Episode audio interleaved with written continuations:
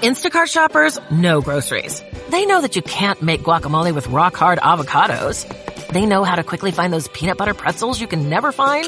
And they keep you in the know by giving you updates about your order along the way.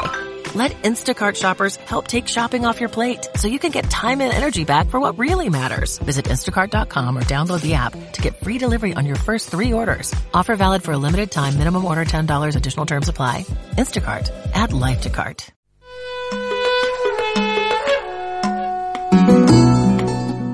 La música desde los libros, narrativa, investigación, historias y poesías. Marcelo Cornejo recibe cada semana a un nuevo autor en Libros que Suenan, un programa donde los libros cantan, en Radio Nauta.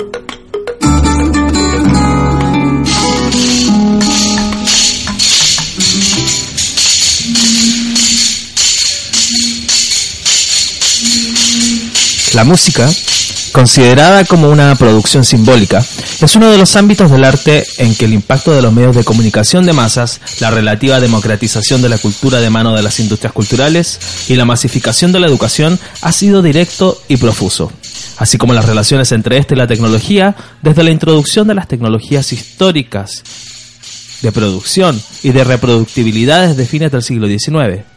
La tecnología y su masificación herramientas sublimes de nuestro siglo XX, son la respuesta a un universo sonoro infinito, en donde el ser músico se transforma en una multiplicación de conceptos.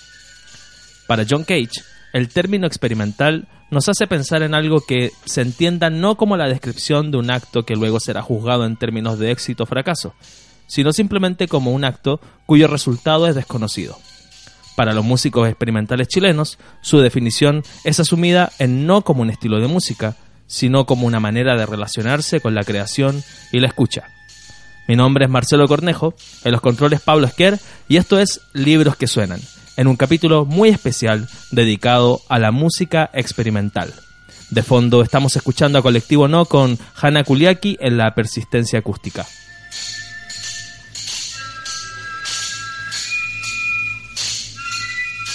Hoy conoceremos el universo de la música experimental chilena desde un manifiesto investigativo escrito en el año 2013 por la persona más idónea para realizar tal proyecto.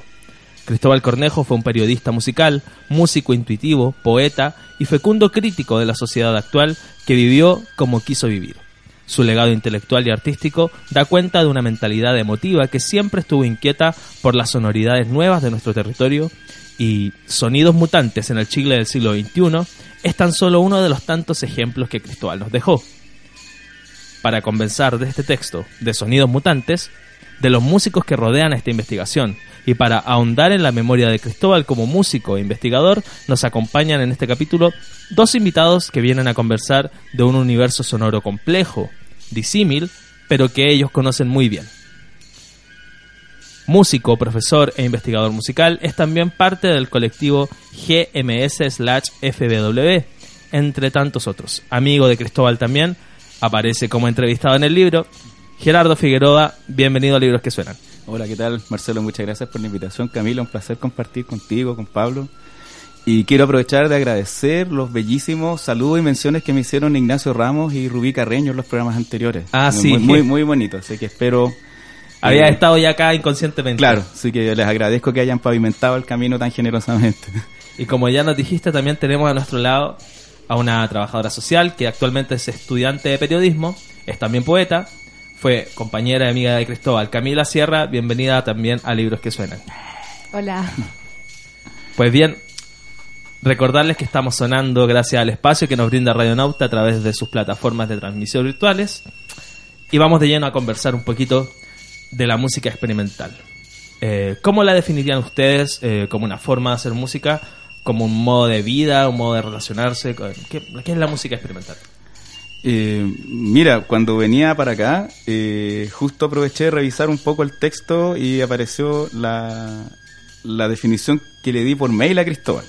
De hecho, creo que yo fui uno de los pocos que respondió por mail la, la consulta. Y, y yo me refería a que y lo sigo pensando ahora, así como en este instante, que en realidad tiene más que ver con una mirada respecto a la música más que con un género. Es bastante fácil, uno es bastante fácil como manejar por género las cosas, ver qué suena, qué instrumentos tiene, la organología, como dicen en musicología, así como la instrumentación, cómo se arregla. Pero en este caso no, pues justamente el espacio que se da cuando todas esas fronteras disciplinarias se empiezan a disolver.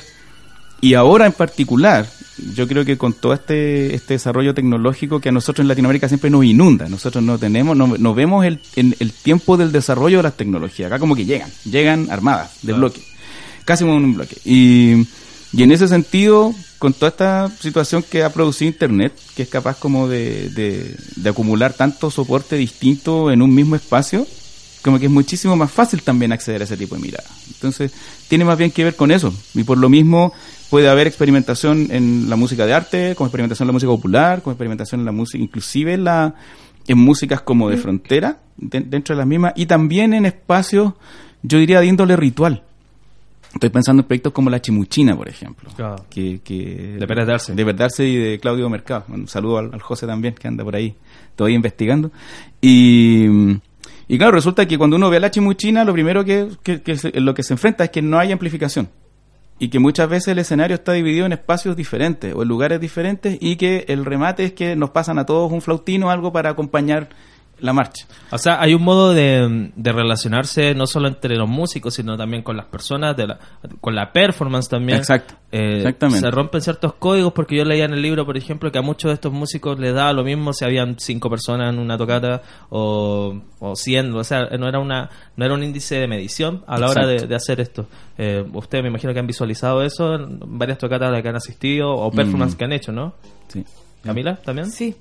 Sí, eh, Concuerdo bastante con lo que dice Gerardo y respecto a lo que dijiste tú, em, claro, eh, la masividad no es algo que caracterice este, este espectro, en realidad, como mm, hay pocas personas que lo que gustan de él porque puede ser ruidoso, muy estruendoso, eh, como que no se entiende muy bien al comienzo, me imagino. No es muy digerible la música, ¿no? De hecho, bueno, en el libro Cristóbal decía también, eh, como conclusión de sus entrevistas, que eh, había una cuestión también de relación a la hora de, hacer esta música, casi, casi un manifiesto. Mm. Es una cuestión casi política también sí. de hacer este tipo de música y no hacer canciones. Claro, yo creo que más que casi, derechamente eh, tiene una connotación política importante porque respecto de lo primero que conversamos, que fue qué es la música experimental, Gerardo mencionó que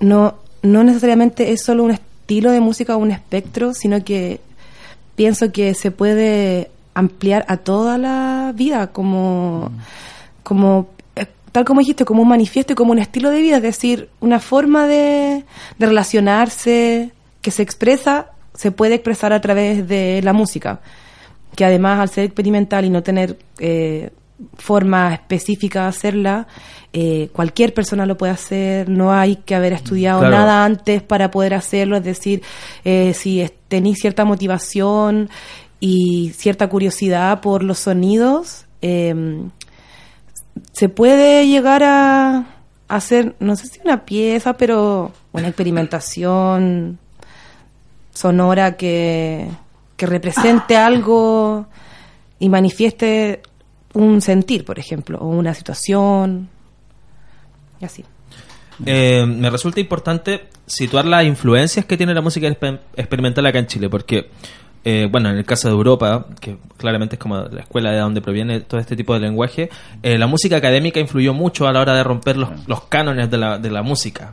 El tema de la tonalidad, de la melodía, la armonía, se rompen con, con todas estas estructuras modernas y contemporáneas. Pero en el caso chileno, eh, hay un vacío también en la música académica en los 70, 80 que no, no, no tiene relación directa con, la experimentación, sino también, bueno, hasta los 90. al principio ocurre una cuestión muy interesante y me gustaría que por ahí eh, me, aclarara un poco, Gerardo, eh, nombres como José Vicente Azuar, Juana Menábar, León Chilovsky. Acá se hicieron grandes cosas en los 50. Claro, lo que pasa es que pasa una cuestión muy interesante alrededor, parece la Universidad de Chile, y que se enciende cuando eh, Leni Alexander, la, compositora, eh, que de hecho es la madre de los Bodenhofer, así que por eso también los Bodenhofer hacen música. Estamos Eh, hablando de todos los citados son compositores académicos, todo esto Exactamente, para que claro. nuestros auditores Claro, y- sepan. y- exacto, y pensemos también que en la música académica existe ese paradigma del compositor que empuja el lenguaje más lejos. O sea, la música popular siempre se asociaba con que ya esto es lo que se hace, tiene este género, y de ahí no se mueve y se va repitiendo con el tiempo. En la música docta aparece esto de que el compositor extiende el lenguaje. Entonces, Lenny Alexander llegó con discos de música concreta, acá, con discos de Pierre Schaeffer, con ese tipo de obras. Y se las mostró a todos estos compañeros suyos, para Fernando García, a Leon Sidlowski, a Gustavo Becerra Schmidt, etcétera, a, a José Vicente Azuari y a Juana Amenábar, que de hecho e- ellos estudiaban ingeniería y paralelamente también estudiaban música, y ellos dos. Y creo que ambos son ingenieros civiles.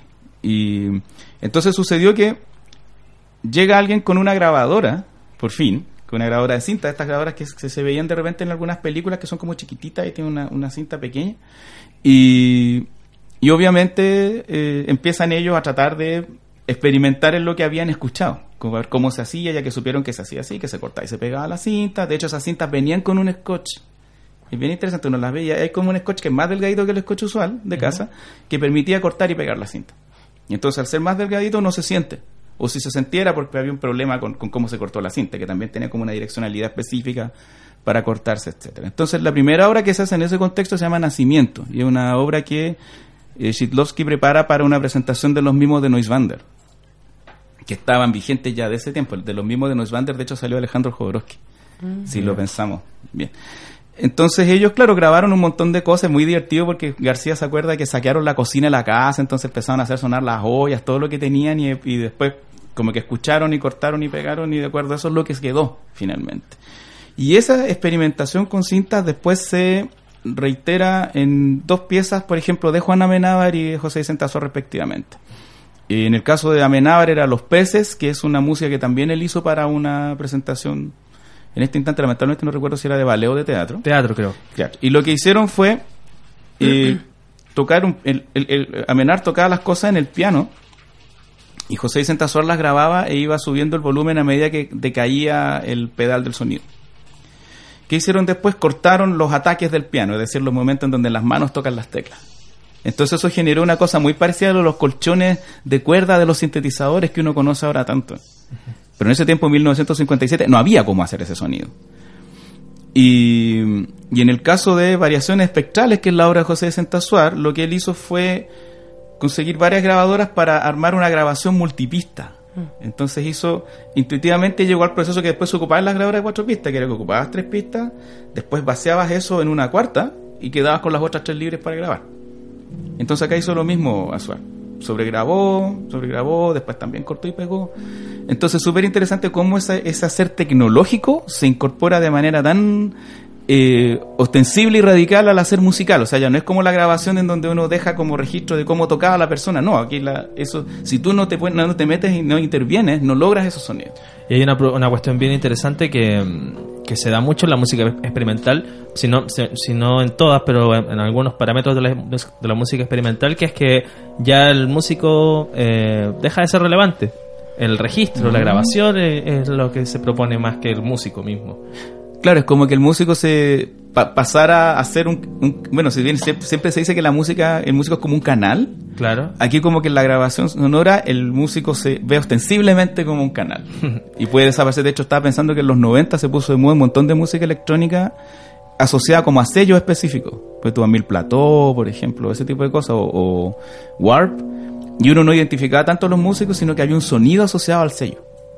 Y era muy interesante eso también. Los invito a ustedes, Camila, Gerardo, y a nuestros auditores a que escuchemos un poquito de esta música experimental desde sus inicios. Vamos a escuchar una pieza de Leon Shilovsky. Quienes no saben, Leon Shilovsky fue Premio Nacional de Música 2014, si mal no recuerdo. Sí. Eh, Fue bien discutido ese premio. Sí. Siempre, siempre ese premio nacional de música es bien discutido.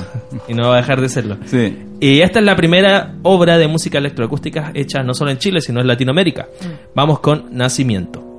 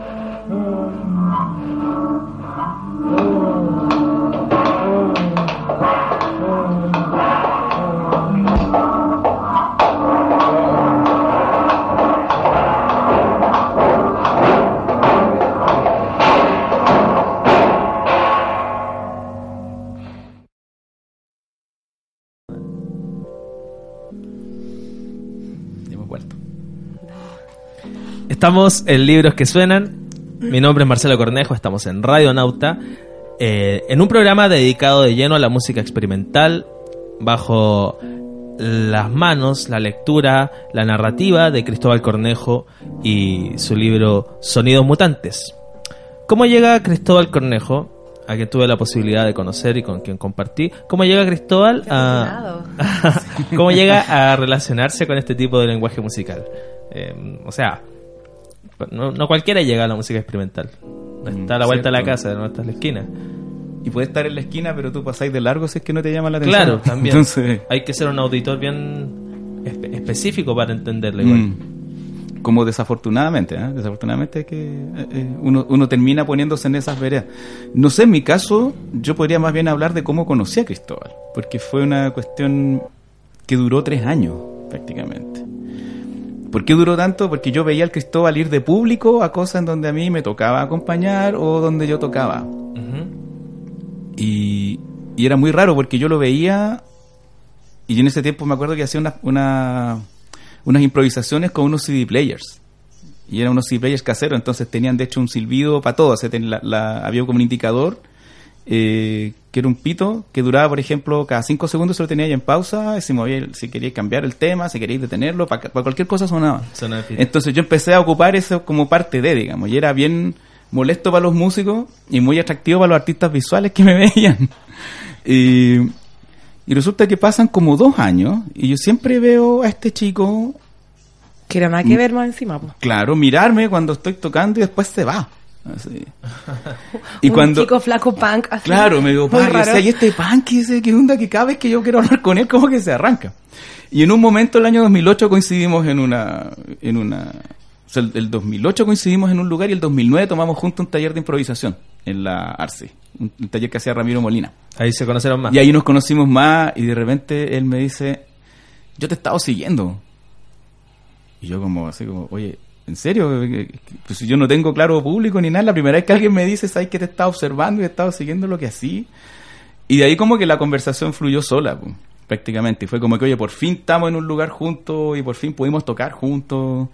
Y, y ahí como que pude percibir también cómo, cómo él veía la música de una manera que la ven muy bonita estas generaciones actuales, que es que no hay diferencia entre quien habla de la música y quien la hace. No existe eso como que no, tú estudias, si tú estudias no puedes hacer música. O si tú tocas, tú no puedes estudiarte a ti mismo. No, hay una cuestión que es completamente compartida.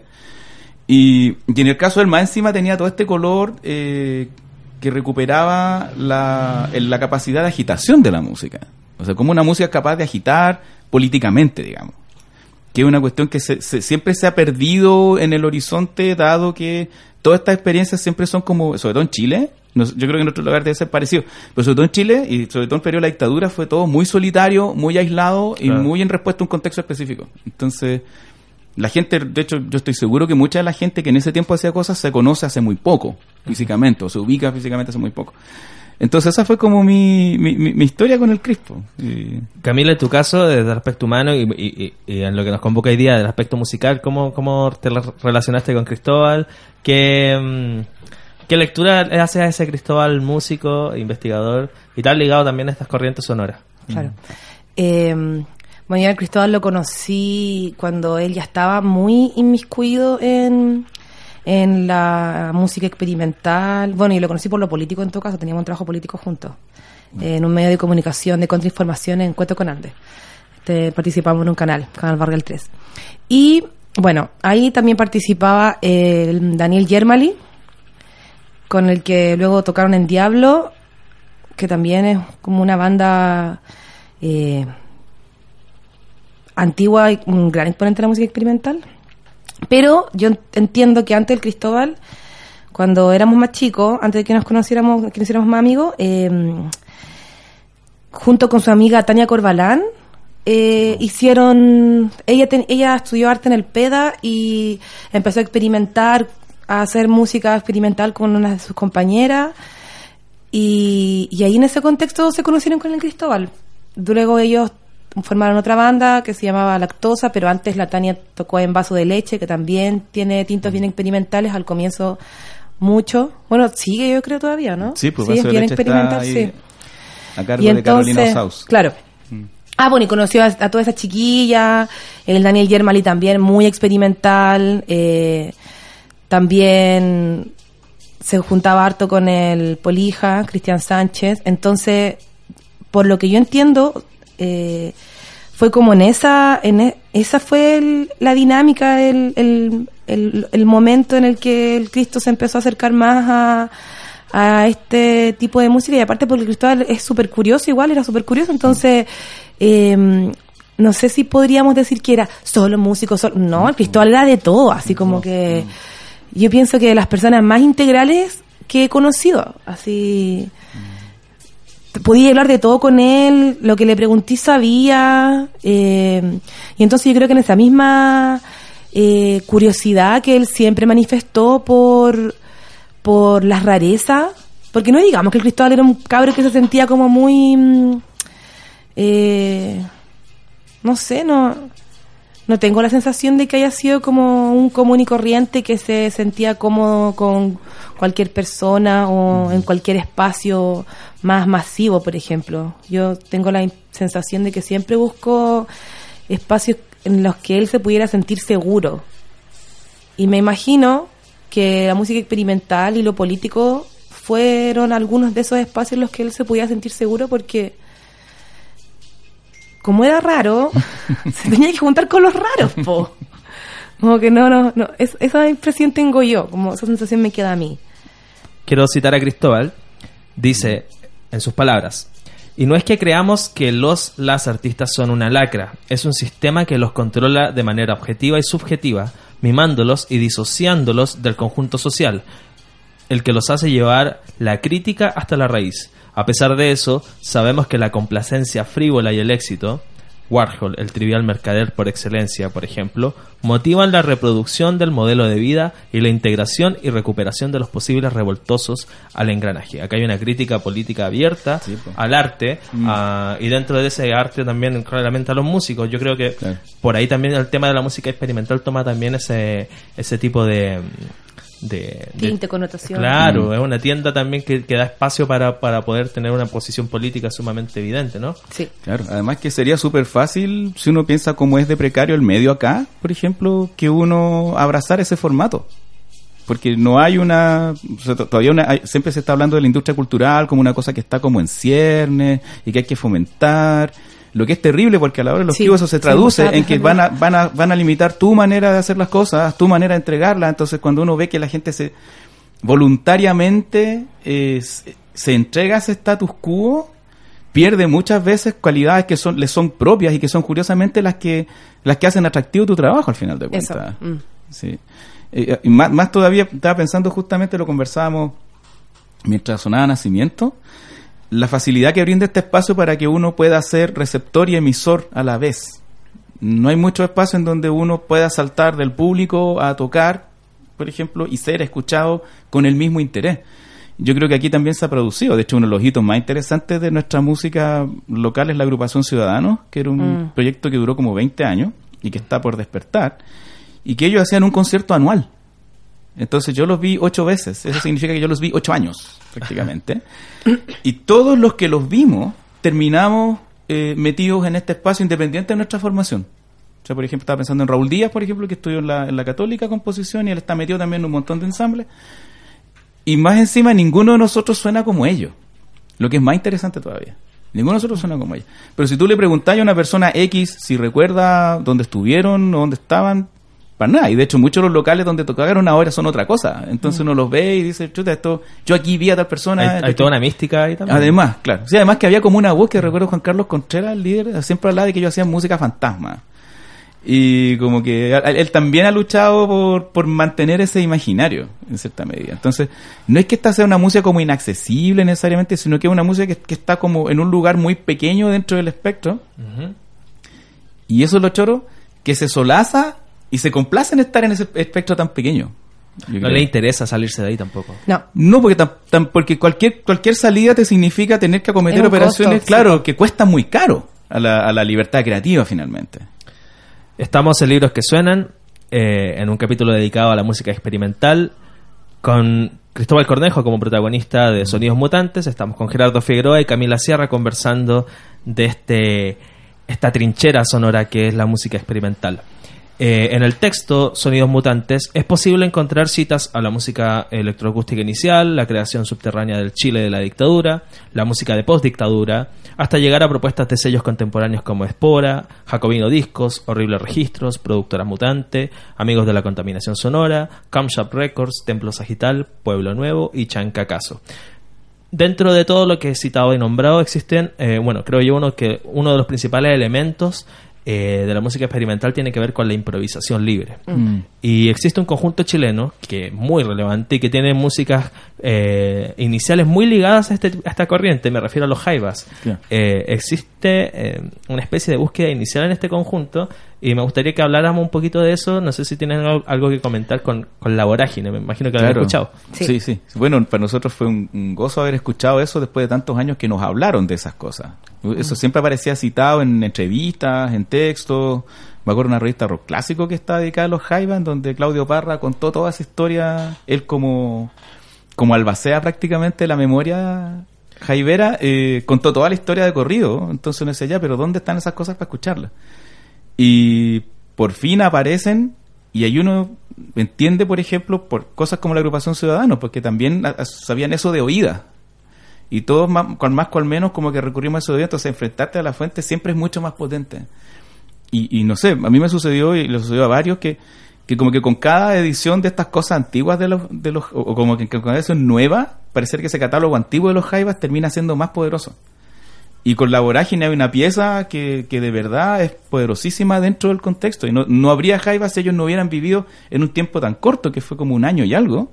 Todo ese proceso de improvisar libremente y decir vamos a ir a donde nos lleve la mente, donde nos lleven las drogas, donde nos lleve lo que estemos viviendo, finalmente. Y, no, y a- hablemos un poco de la improvisación libre para quienes no, no, no conozcan este concepto esta, esta, o no se han interiorizado en este tipo de lenguaje sonoro.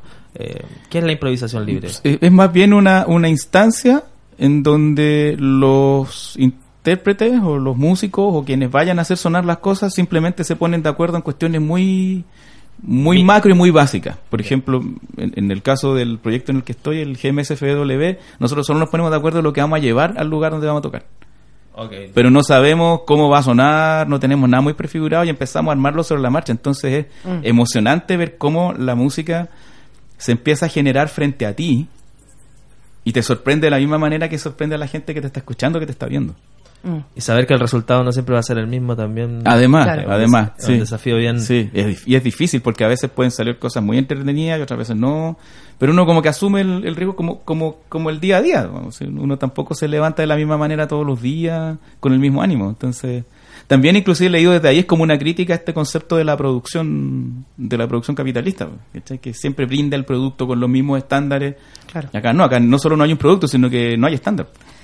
Si alguien quisiera conocerlo, me, se me viene a la cabeza el tiro del Christian Delon, Ah, claro. que cuando él, por mm. ejemplo, improvisa en una mesa, supongamos un mesón, y a lo mejor ni tiene mesón, pero lleva un montón, no sé, po, eh, micrófonos que pueden sonar debajo del agua. Montaña extendida, lo Montaña extendida Sí. también, Mm. sí. Y hace más performance también. Sí. El montaña es como más performer también. Claro. Además que Montaña artista visual. Artista visual, y claro. lo, lo interesante de Elon es que él es autodidacta. Él un es autodidacta, que llegó a este, a esta- a este modelo de improvisación en solista, estoy pensando, porque Claro. también él toca en grupo, que es súper atractivo y que tiene que ver con una manera de escuchar. Sí. Que uno termina eh, súper seducido porque además es una cosa que suena a volumen muy bajo, las más de las veces. Entonces, te obliga a tener que estar muy atento a lo que está sucediendo sonoramente y a, y a tener que abrir el oído a todo lo que esté sucediendo porque todo lo que está sucediendo finalmente forma parte de lo que se escucha. Incluso el silencio puede ser una- un elemento que está incluido en esa improvisación. Sí.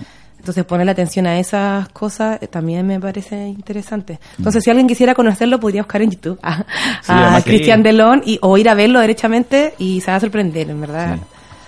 Justamente Estamos- hay, hay un, video un video ahí. de la Noche Blanca del Ay, yo 2000. fui, yo fui, estuvo buena. Sí, sí, sí, yo también. Fue Buenísimo. muy bonito lo que hicieron con Bárbara González, que es una artista visual también que hace rato está trabajando con el Son- sonido. También es muy interesante. Son varios la- Sí. los espacios donde podemos encontrar música experimental en, en el 2018. Sí. Sí.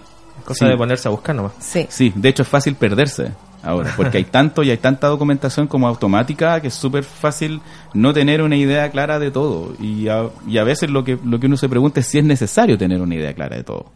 En este presente, digamos. Vamos a escuchar eh, a los Jaivas en esta especie de preámbulo a lo que sería la música experimental de los años 90, 2000, cuando los Jaivas, eh, autodidactas también, se ponen a jugar con la improvisación musical. Eh, estamos entonces en este programa dedicado a la música exper- experimental. Esto es Los Jaivas, ¿qué esperas tanto tiempo sin verte?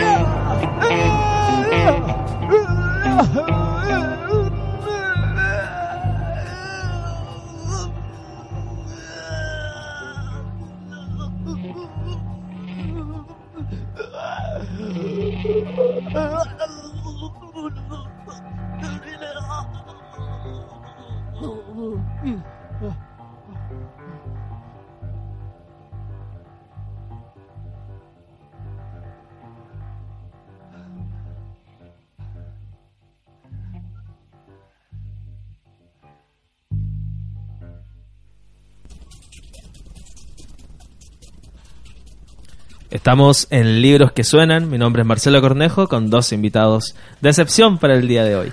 Camila Sierra, Gerardo Figueroa. Conversando de Sonidos Mutantes, el libro de Cristóbal Cornejo. Originalmente este libro eh, nació como una tesis, tengo entendido. Sí, Mm. sí. Y, y el, y el gran desafío que se tomó Cristóbal y que logró concretar era realizar esto como un programa de radio. Bueno, nosotros siempre lo hinchamos por la tesis, ¿ah? y nos decía, sí, sí, pero la quiero publicar, la quiero publicar como en formato independiente y más cercano al programa de radio, de hecho. Como que el formato del programa de radio le parecía más atractivo que la tesis en sí. Y Para- más bien por, como por las, las cosas que yo creo que tuvo que cumplir formalmente con... Para quienes tuvimos la posibilidad de escuchar ese programa, bueno, comentarles también que pueden encontrarlo incluso hasta el día de hoy porque están todos los programas en, En Internet online, ¿no? Archive, exactamente, en archive.org. Es Ahí cosa de buscar sonidos Sí. mutantes en Google y van a aparecer ahí los links. y las dos temporadas, porque fueron dos Sí. temporadas y hubo una que iba a ser con artistas sonoros latinoamericanos que lamentablemente no, no se pudo llevar adelante. Primera temporada Tocopilla, segunda temporada en Concepción. Concepción. Radio Leuf. ¿Cuál es la primera, ¿De qué trata la primera temporada? ¿Cómo se aborda? ¿Es un panorama general de la música chilena? ¿Algo así? Mm. Sí, es como más bien el... El mismo libro. Es como el mismo libro, digamos, la misma tesis, pero planteada también cronológicamente. y por Claro. capítulo. Y por Por capítulo. capítulo. Entonces fue es bien fácil hacerse una idea de qué ha sucedido. Además que es muy importante porque es la primera vez que alguien terminó organizando esa información de esa forma. Sí. De hecho, se, se nos adelantó prácticamente a todos y creo que no pudo quedar mejor como, como marco para referenciar, para movernos, para profundizar. Y la segunda temporada eh, era un poquito más, más libre, ¿no? Ya no tan relacionada con el libro en sí, sino más bien con... Obras. Era más contemporáneo, sí. Claro, nos pidió obras a varios artistas sonoros. La única condición era que duraran 27 minutos, me acuerdo. Y eso tiene 15 capítulos finalizando con una obra de él, que se llama Veo la ciudad en llamas. Que después nos dimos cuenta que era, claro, su obra, finalmente. Eh, estas dos temporadas también se dieron, se, se emitieron en, en, en regiones, ¿no? Mm. ¿Era una intención de Cristóbal no darla en la ciudad? ¿O fue, fue azaroso? ¿Tenía que ver con, la, con, con dónde estaba viviendo en el momento? ¿Por Yo- qué fue en Tocopilla y no fue en Santiago? Yo pienso que mm, eh, puede tener de ambas. En realidad no sé si él, nunca quiso eh, mm, hacerlo acá en Santiago, pero mm, en Tocopilla se dio de forma como no sé si decir espontánea, pero eh, eh, ¿cómo decirlo? Eh, circunstancial. Es decir, él terminó la tesis, eh, ya terminó toda la onda, y luego, como a los seis meses, se fue a vivir a Tocopilla, solo. No conocía a nadie ni nada. Y luego, eh, como es periodista, era periodista, tenía acceso a, mm, a la radio, a una de las radios que había allá, se hizo amigo de uno de los locutores de la radio que también trabajaba con él en la MUNI, hicieron un programa de la MUNI también, entonces como por ahí dijo, ay, en verdad yo quiero hacer un programa y está la posibilidad de hacerlo en esta radio, que no era online, sino que la gente la sintoniza de forma análoga en sus casas, entonces él dijo, ya lo voy a hacer, si estoy acá, lo voy a hacer, po. Y fue muy loco porque igual, o sea, estábamos en Tocopilla, es decir, no pasa nada. Interesante que en una No ciudad como Tocopilla nada. Sí, po, sí. le den una, un espacio a este tipo de lenguaje musical. Exacto. Sí, pues es que aparte el Cristóbal es muy adorable, entonces como que todo el mundo lo quería, imagínate un cabro chico, flaco, así, bien bonito, que entonces que lo deben haber visto Sí. como un cabro chico raro, pues no era chico, ¿cachai? Pero la gente lo, nos veía como unos raros, a él yo creo cuando llegó más todavía porque era, el- era un, un raro solo, pues después éramos los dos, pero primero un raro solo. Entonces, eh, fue muy loco porque, bueno, nosotros, él estaba allá, todos sus amigos estábamos en la zona centro, Val Sur, en, no sé, pues Conce, de, Valpo, y muchos y muchas escuchábamos el programa en el lugar donde estuviéramos, pues. Pero además, luego ya empezamos, vivimos como un año allá, yo un año, el Cristóbal uno, uno y medio, y en ese tiempo conocimos a harta gente, pues entonces entre medio de esa gente que conocíamos, varios nos dijeron, recuerdo unos cabros que eran mucho más chicos que nosotros, ahora deben tener 23 o 24, por ejemplo, en ese tiempo eran más chicos, Más chicos es decir, todavía. deben haber tenido como unos 18 y escucharon sonidos mutantes. Un cabro que era baterista con su polola que era guitarrista tenía una banda de tributo. Nos hicimos amigos de ellos así, un día estuvieron hasta en la casa, grabamos unas cosas y todo. Y en esa conversación, el Claudio, que era el baterista, este niño más pequeño, eh, dijo que le había escuchado sonidos mutantes y que le había parecido locazo, es decir, que había conocido un montón de música que nunca hubiese podido escuchar ni llegar a, conocerla si no hubiese sido por el programa y lo escuchaba sagradamente por, por la radio, ¿cachai? Y Radio Actual es una de las radios más escuchadas en Tocopilla, entonces, eh, así mismo como al Claudio, conocimos a varias personas más que lo habían escuchado. Entonces eso fue, yo creo que igual fue importante. Hay un aporte de difusión eh, sumamente relevante y hecho a pulso también. Sí, absolutamente. Sin De aporte hecho, después de nadie, po. organismo ni nada de eso. No, pues de hecho después sufrimos persecución política y todo en Tocopilla porque eh, nos- nosotros nos dedicamos todo el tiempo a la agitación y a la propaganda. Entonces eso nos trajo problemas, pero no, no so- asumiéndolos como con la frente en alto, pues como siempre lo hemos hecho. Y entonces entre medio de eso eh, hubo, se celebró el Día de la Juventud. Y nosotros, como estábamos metidos en todas las cosas, eh, participamos en la organización y todo. po. Y justo coincidió que aunque andaba Lucac Santana, el- que es un el también es un gran Valpo. exponente de Mm. música experimental, que también es medio performance, y andaban haciendo una obra, dándola en varias localidades del norte grande. Y entre medio coincidió con que pasó por Tocopilla, y como el Cristóbal lo conocía, se hablaron y hagamos algo, pues dijeron. Nosotros fuimos a ver la presentación de la obra y todo, que fuera gratis en el gimnasio, y al par de días era la conmemoración de, de la, de la, Día de del Día de la Juventud. Y entonces, no, no, parece que fue el Día del Medio Ambiente. ¿Ya? Así como contra la contaminación y el medio ambiente, parece que ahí fue. Y ahí se, se hizo Y ahí una- hicieron un ensamble ellos dos, po. El Lucax Santana con el Cristóbal y otra chica más que andaba con Lucax. Y había de, es decir, había de todos los, había de todo tipo de gente, porque imagínense, pues no, no era solo la juventud, sino que había mamás, abuelas, había de Claro. todo y la gente quedó así locaza. ¿Qué es eso? Y después con Cristóbal me decía que los sonidistas cuando no cachan esta, este tipo de música, eh, como es estruendosa, a veces llega a pic y no sé, Mm. supera los decibeles que están ellos acostumbrados a, a- a- programar, digamos. Eh, dice que fue raro porque él con Lucas tenía la intención de que sonara muy fuerte estruendoso y el, y el sonista estaba súper loco, como que no cachaba y les bajaba el volumen de algunas cosas. Seguro que el sonista, él me- el cristal me decía así como, quizás que él estaba pensando en que nosotros estábamos como no queriendo hacer eso, entonces nos bajaba el volumen y nosotros De seguro, más de alguna persona se debe acordar allá en Tocopilla de esa presentación. Sí, yo y, creo. Y cuidar los parlantes, porque siempre la queja es con los parlantes. Claro. Dentro de la investigación, eh, Cristóbal nombra un montón de músicos, agrupaciones, eh, colectivos. Y hay un colectivo bastante citado que es Colectivo No. Que vamos a estar escuchando mientras dura la conversación. Principalmente porque su, su, sus performances son de larga duración. Sí. Entonces, Sí, largo por aliento. eso no vamos a escucharlos dedicadamente cuatro minutos, sino de fondo. ¿Podemos hablar un poquito de colectivo, no? Mira, la, colectivo no es uno de estos proyectos que, por lo que lo que contaba Cristóbal, nació a partir del alero de la productora mutante, que es Herbo Pérez.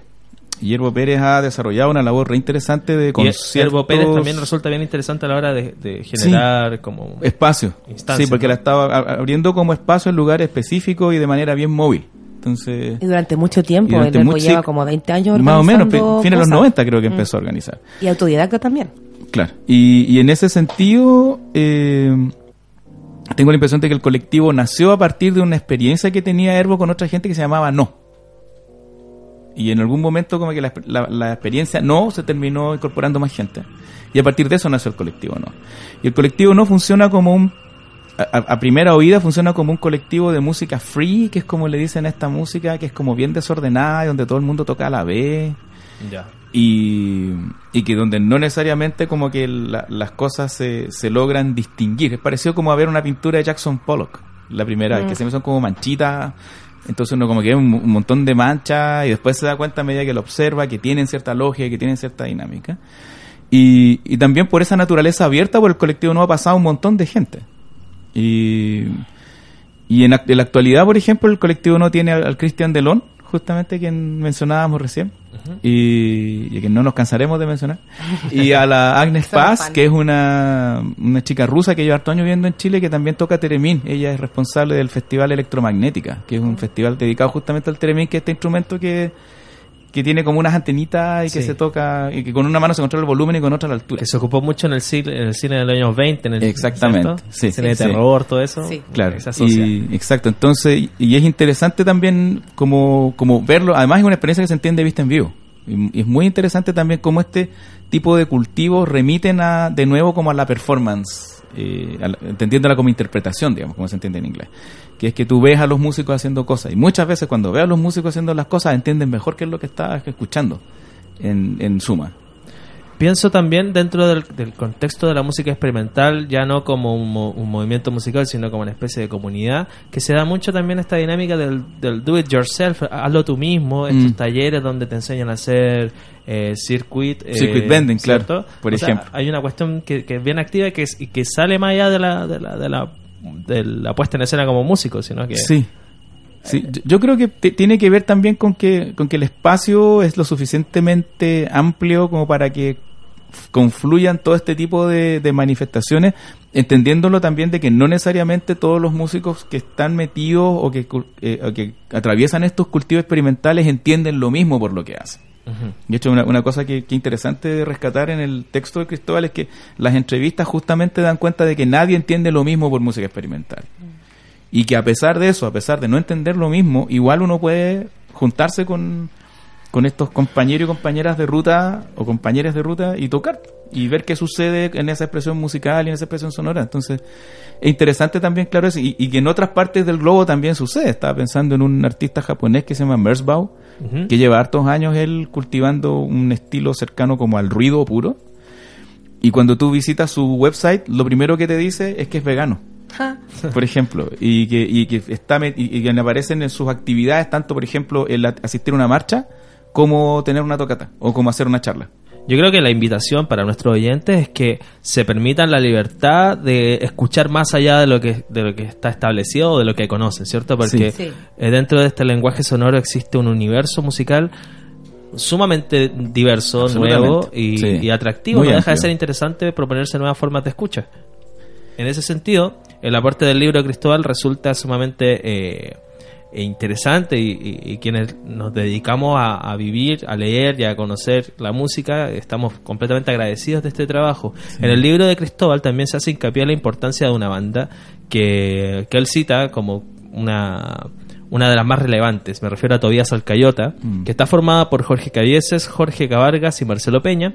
Y este proyecto que tuvo vida entre el año 92 y el 2004 eh, lo llevó a, a compartir tocatas con diversas bandas, Super Sordo, Pánico, Congelador, Guiso, Javier Amena, Jepe, lo que proyectó su influencia en circuitos musicales diversos.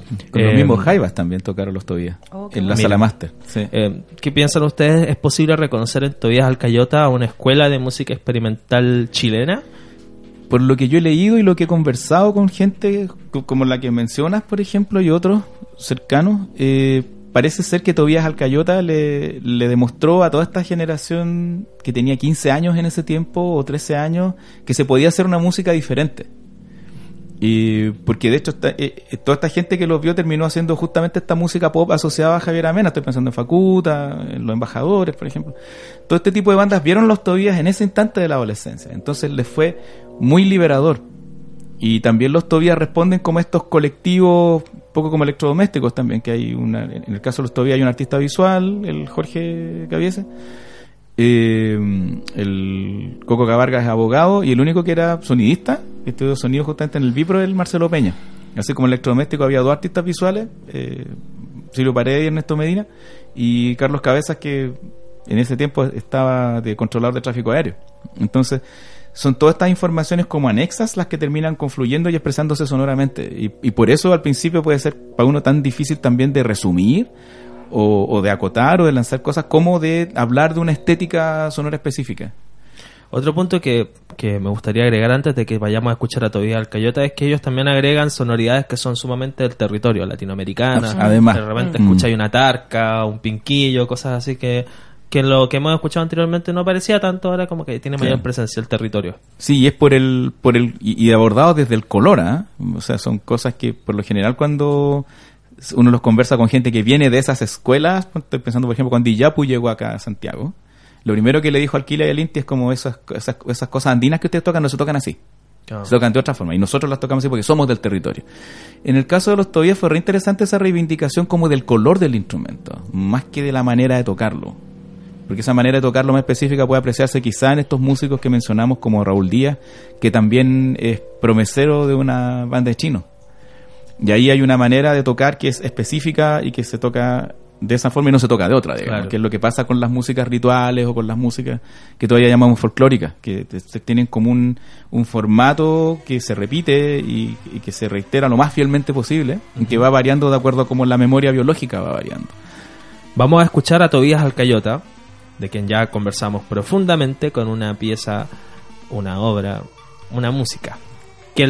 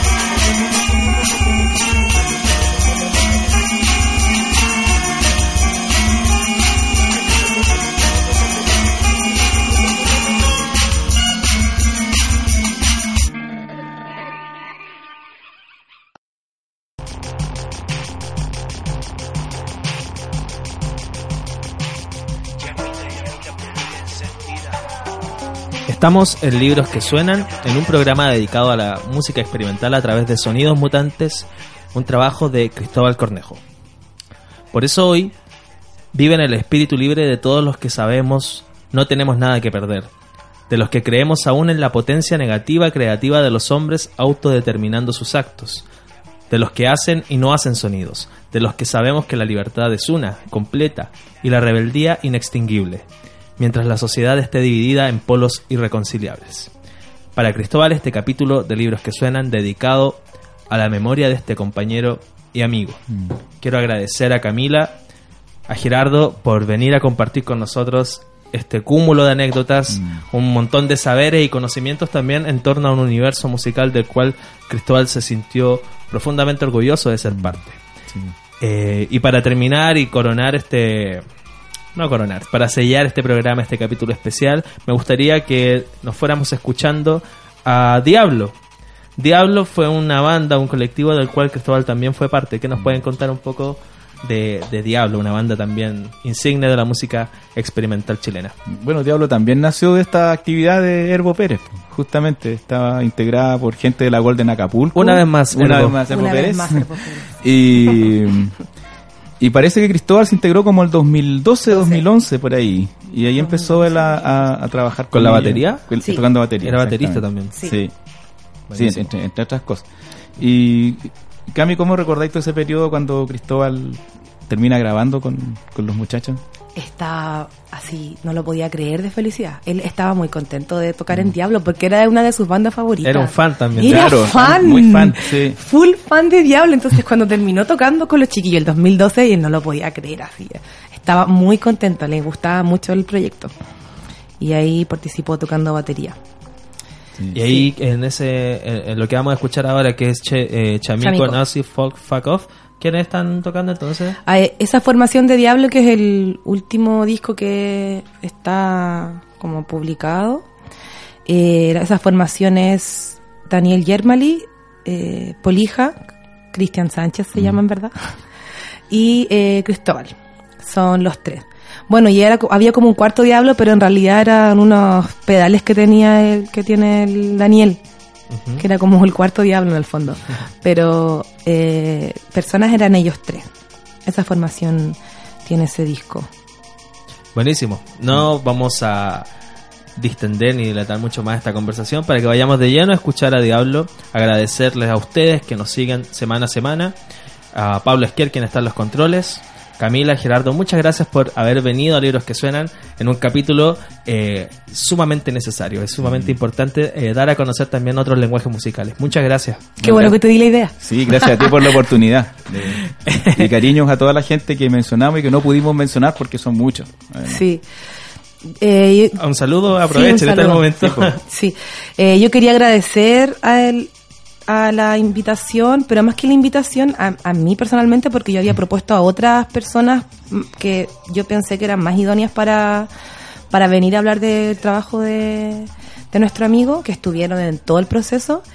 Eh, quiero agradecer el espacio, no, no de que hablemos de lo que de nuestras experiencias con Cristóbal, sino que del Cristóbal y de su obra que es, yo pienso que no porque sea mi amigo, sino que porque realmente es un aporte muy importante para la región chilena, incluso latinoamericana, y no solamente en la música. Es decir, el Cristóbal te- tenía muchos amigos muy diferentes, todos entre sí, y no solo se dedicaba a la música, sino que hizo un gran aporte también en lo que tiene que ver con lo político. eh, duro, es decir, él participó en... Fue un gran aporte, así. Yo pienso que muchas personas pensamos que el Cristóbal fue un gran aporte para el movimiento eh, anárquico, eh, comunista anárquico. eh, pienso que fue un gran, gran aporte. A las comunicaciones también un gran aporte, es decir, él se, él se identificaba como un obrero de las comunicaciones, nunca se la creyó de, de que quería ser famoso o algo así, no, yo pienso que el Cristóbal todo lo que hizo eh, tenía que ver con la intensidad que él decidió, con la que decidió llevar su vida, y yo me imagino que él siempre supo que iba a ser corta, entonces lo dio todo. Es decir, yo pienso que eh, él sí que llevó a su vida la experimentación hasta el punto más extremo. Entonces, yo pienso que personas como él son un gran, gran aporte y en realidad yo al menos lo admiro mucho. Para Cristóbal, que con su poesía se transformó en dignidad y consecuencia, nos despedimos escuchando Diablo con Chamico Nazi Fuck Off. Muchas gracias, nos Gracias vemos ti y escuchamos la próxima semana. Nos vemos.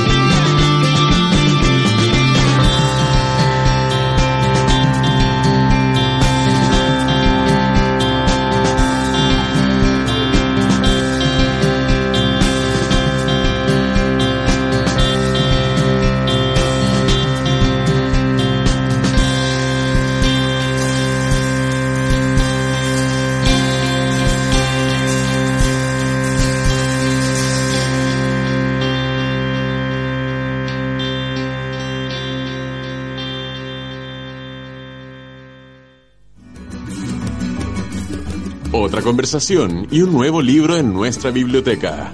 Se acaba. Libros que suenan. Sigues en Radio Nauta.